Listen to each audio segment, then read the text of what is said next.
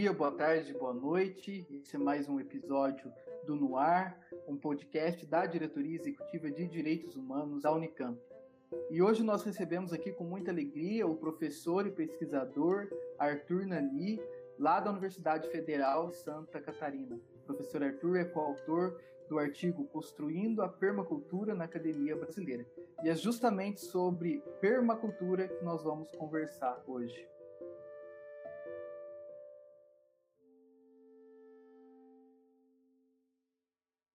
Para a gente começar bem assim e para todo mundo entender o que a gente está falando. O que é permacultura e qual a relação que a permacultura tem com a preservação do meio ambiente.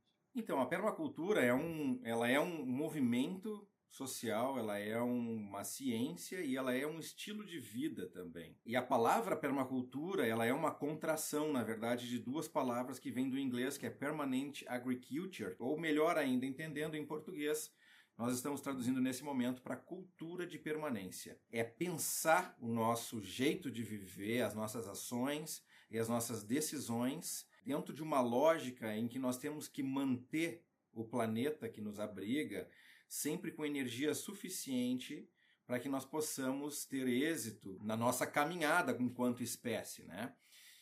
Então, a permacultura, ela acaba sendo um caminho a seguir, vamos dizer assim, né? Uma filosofia de vida e ela vai se basear muito nos processos de convívio harmônico com o planeta, buscando o menor impacto possível, buscando se reconectar com a natureza e todas essas tomadas de decisões, enfim, todas, é, toda essa aproximação com a natureza, ela vai levar a um processo de buscar conhecimento que leve então a gente conseguir de fato chegar a isso, porque hoje a gente está muito distante da natureza dentro do estilo de vida que a gente está levando, que é cada vez mais sintético, vamos assim dizer, né? Que não conversa mais com o ambiente que nos abriga.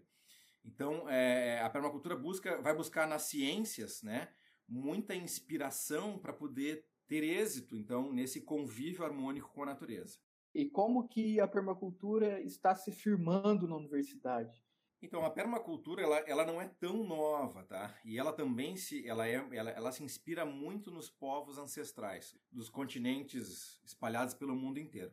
E a permacultura já está presente em mais de 150 países, então dá para ter uma ideia aí do grau de disseminação da permacultura mundo afora. Ela, em termos de Brasil, ela vai fechar 30 anos oficialmente em 2022, agora no próximo ano. Desde o primeiro curso que foi dado é, sobre permacultura no Brasil na ocasião da, da Eco 92. Né? Esse curso foi dado lá em Porto Alegre pelo criador do conceito de permacultura, que é o Bill Mollison, né? um, australiano que saiu o mundo afora divulgando a permacultura e popularizando ela também. E a permacultura nasce na academia, né? E com o tempo ela, ela saiu da academia por uma série de conflitos é, de interesse econômico, enfim, ou por julgar que a permacultura, por ter uma visão holística e não tão sistemática, não servia como ciência na, na, na ocasião, né? E depois, com o tempo, ela se espalhou mundo afora, então, através desses cursos que, de permacultura que foram feitos né, ao longo de décadas aí, e da criação de institutos. Né? Então, no Brasil, a permacultura ela, ela nasce lá em 1992 com a primeira turma que faz o curso. Os participantes aceitam o desafio de, de partirem, um, um participante, enfim, ou dois, enfim, alguns não partiram, mas enfim, é, alguns participantes partiram para os diferentes biomas brasileiros para começar a praticar a permacultura dentro de cada condição climática e ecossistêmica de cada bioma. Né? Isso deu origem a alguns institutos bem famosos aí no país, o Instituto do Pampa, o Instituto da Mata Atlântica, do Cerrado, enfim. E com o tempo, alguns é, docentes da universidade foram enxergando na permacultura, eu acho que respostas é a melhor palavra, né? Então a permacultura ela me deu essas respostas. A permacultura muda o status quo e talvez por isso ela tenha passado por tantos conflitos de aceitação ao longo da sua proliferação em escala mundial. Então, pelo que a gente já conversou até agora, é, fica claro que a permacultura ela também propõe uma mudança cultural, mudança, por exemplo, nos padrões de consumo, uma mudança econômica. Além da questão do consumismo, quais são as outras barreiras culturais que vocês encontram aí na luta por promover a permacultura e por promover o conhecimento? Eu acho que não é nem. É, é por vezes de cultura e, e muitas vezes de postura. Né? É, além de. Claro, a gente fala no consumismo porque o consumismo é o grande vilão de tudo que a gente está vivendo em termos de problema ambiental. Né? Por exemplo, essa pandemia que veio da, da supressão de ecossistemas naturais, do contato do ser humano com outros animais silvestres, enfim. E a Amazônia é para nós aí o grande gatilho das próximas pandemias, porque a gente está avançando com a fronteira do desflorestamento, buscando alimentar mais pessoas no mundo, mas enfim, o agronegócio na verdade não vende alimentos, vende commodities, né? Tanto é que agora, com o dólar alto, o agronegócio joga as mãos para o céu enche o bolso de dinheiro e o brasileiro é que paga a conta das commodities que aumenta o preço. Mas quando a gente fala de, de romper com o consumismo, não é só o consumismo, é a nossa postura com os direitos humanos também. Então eu tenho que pensar. É, e aí a permacultura trabalha muito bem isso com seus princípios, né? E um dos princípios da permacultura elenca valorize a diversidade. E quando a gente diz valoriza a diversidade, não é a diversidade, a biodiversidade, a geodiversidade, não é a diversidade. Então, por exemplo, nós, nós vamos iniciar agora em abril é, a especialização em permacultura aqui na UFS, que é a primeira turma que a gente vai empreitar fazer um, uma pós-graduação aqui na universidade, é, onde os alunos que, na hora de se inscrever, por exemplo, era um, o público prioritário eram quilombolas e indígenas, por exemplo. Depois, os professores, professores da, da né? Tanto faz, universitários, a rede básica, enfim. E por fim, então, entraram na seleção os demais candidatos que se inscreveram. Então, assim, é, eu acho que, que a permacultura também traz essa possibilidade de entender o mundo com outros olhares, valorizando essa diversidade de etnias, de culturas locais e assim por diante. Tanto que a permacultura trabalha muito esse lance do local é, em detrimento do global, porque nós só vivemos uma pandemia que cruzou o mundo em menos de um mês, porque a gente vive um mundo globalizado, né? Então, e por que a gente vive um mundo globalizado? Bom, porque eu acho que as externalidades ruins que estavam do outro lado do globo, é, é, elas iam ficar do outro lado do globo. Só que isso é um pensamento equivocado. Então, por exemplo, quando o IPCC se reúne para discutir as mudanças climáticas, e a gente sempre escuta aquela frase: olha, gente, a atmosfera não tem fronteira, o oceano não tem fronteira. É bom a gente entender que tudo não tem fronteira. Nós somos uma grande família dentro de uma ilha, e essa que é a, a real do, do planetinha que a gente vive. Ou as pessoas se dão conta disso, ou a gente não anda para frente. E aí a gente tem que mudar um grande paradigma, sabe, Valdir? Que é esse paradigma do individualismo, ele tem que passar para o coletivismo. E enquanto eu colocar a, o materialismo na frente de todas as pessoas, jamais eu vou conseguir ver esse coletivismo acontecer.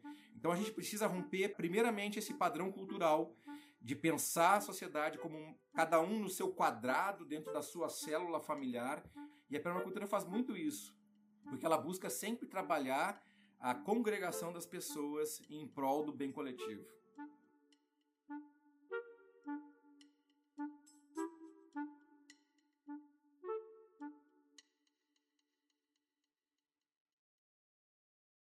ponto de vista prático, assim, construindo-se enquanto ciência, o que a permacultura propõe? A permacultura ela nasce como uma proposição para áreas rurais, porque dentro de ambientes rurais a gente tem mais liberdade de fazer as coisas, porque os regramentos são menos dizer, exigentes, é, mas ela é aplicável em todos os setores. Né? Eu até brinco com os alunos que passam pela disciplina, você pode usar os conhecimentos da permacultura tanto para o bem quanto para o capital, sem problema. Agora, sim, como eu vou fazer para aplicar esse conhecimento vai depender do contexto onde eu estou inserido. Então, por exemplo, eu quero fazer uma permacultura urbana, posso? Posso. Mas ela vai ter limitações. Né? Quais são as limitações? As regras já estabelecidas no ambiente urbano, as, a, a, as limitações espaciais e físicas que você tem para poder, por exemplo, plantar a própria comida. Porque quando a gente fala de permacultura, a gente fala de autonomia também, né? Quando a gente fala de reconexão do ser humano com a natureza, a gente fala do sujeito plantar a própria comida, sabe? De, de, é, criar vida. Mas o ser humano não tem essa experiência de gerar vida. Né? E vida vegetal, então, é algo mais distante de alguém que, por exemplo, está dentro da cidade para alguém que mora no campo até gera vida. Agora, alguém que mora no campo e trabalha com agricultura convencional, baseada num pacote de agroquímicos, essa pessoa não está gerando vida, por exemplo. Ela está aplicando um pacote de é, que é uma convenção, né, a agricultura convencional, buscando êxito e lucro na produção. Tanto que a maior parte dos agricultores, mesmo familiares, não os de grande escala, né? Enfim, os de grande escala, isso é mais óbvio, porque é uma agricultura industrial. Mas no agricultor familiar, o agricultor familiar, quando produz alimentos de forma convencional, ele bota, eh, faz as aplicações de, agro, de agroquímicos na lavoura que vai ser comercializada, mas eles, via de regra, e isso é uma regra quase, quase mesmo, ele tem uma, uma, uma roça e uma horta orgânica para o consumo próprio. Veja bem, ele tem um alto respeito por ele, mas ele não transmite esse respeito para os demais por uma questão óbvia. Ele é um sujeito dentro da sociedade extremamente desvalorizado, as pessoas querem pagar menos pela comida, então por que, que ele vai perder o tempo dele produzindo um alimento de qualidade se as pessoas também não estão se importando com a qualidade de vida dele? Né? Agora, Arthur, uma, uma pergunta assim, mais a nível pessoal. Você vê uma conexão entre permacultura e direitos humanos no seu trabalho? Cara, enxergo totalmente isso. A permacultura ela é muito inclusiva, sabe? Muito inclusiva mesmo. A permacultura ela, ela, é, ela trabalha com três éticas, tá? Que é o cuidar da terra, que seria a ética ambiental, o cuidar das pessoas, que seria a ética social, e o cuidar do futuro, que seria a ética econômica. Né? Isso aí dá o triângulo da sustentabilidade. Então, quando a gente fala da ética cuidar das pessoas, a gente está falando justamente de direitos humanos. Né? É, não só é que quando a gente fala cuidar das pessoas, a gente está falando de cuidar das pessoas, mas também cuidar dos animais, né? Vamos dizer assim. Enquanto espécie, e, e espécie que vive num grande bando, vamos, em cima disso, a gente tem que pensar, quando a gente traz as outras duas éticas da permacultura, o cuidado do, do, da terra e o cuidado do futuro, nós estamos levando em consideração com a permacultura, é, que ela é antropocêntrica, né? Porque a gente faz um planejamento para nossa espécie, mas que ela precisa é, pensar em se adequar a esses padrões de capacidade de carga. Alguém pode pensar assim: ah, mas é um sacrifício muito grande eu sair da minha zona de conforto, de, de todos os mimos que o sistema me dá, eu, eu não quero. Você não faz ideia do que você pode estar perdendo de viver em termos de felicidade. Você não está se entendendo como um, um ente protagonista da sua vida você está se entendendo como uma engrenagem dentro de um sistema que te oprime e reprime diariamente para que você fique dentro dessa engrenagem, mantendo o sistema ativo. Pense, então as pessoas assim é, têm que pensar mais em si mesmo, sabe? E como elas podem ser importantes para as outras pessoas, mas reconhecendo a própria importância. Isso não quer dizer que é para uma cultura seja egoísta, mas ela traz aquilo no cerne que é para você amar alguém, você tem que antes se amar. então é mais ou menos essa linha.